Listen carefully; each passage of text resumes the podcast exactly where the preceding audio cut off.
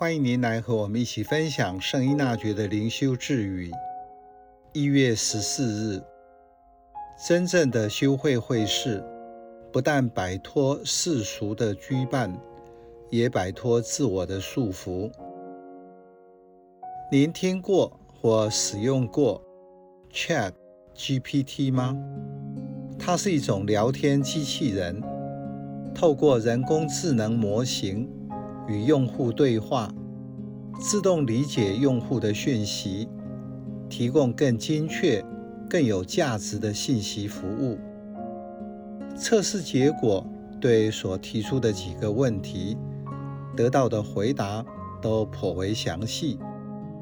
它甚至可以快速地完成一篇蛮像样的文章。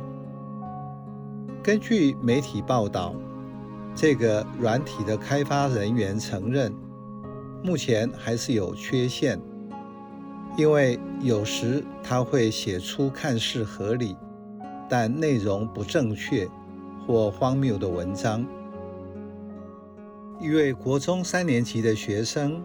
在作文的主题句写道：“我怨东怨西，却没有意识到束缚我的正是自己。”乍看之下，会为这位青少年的领悟大为折服，但往下继续读内文，就会发现这是一篇拼凑的说教文章，里面完全没有个人的意识及经验。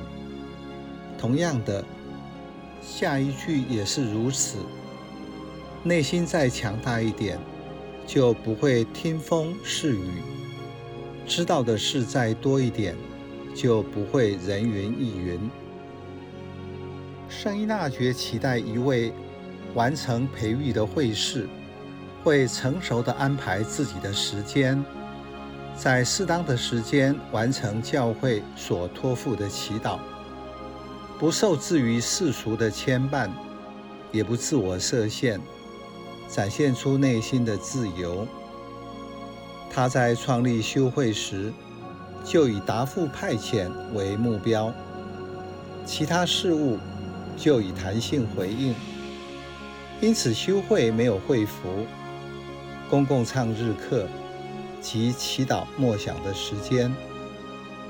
对当时的修会生活而言，是很大的创新，当然也让许多人质疑，这种生活方式能够维持修道生活的精神吗？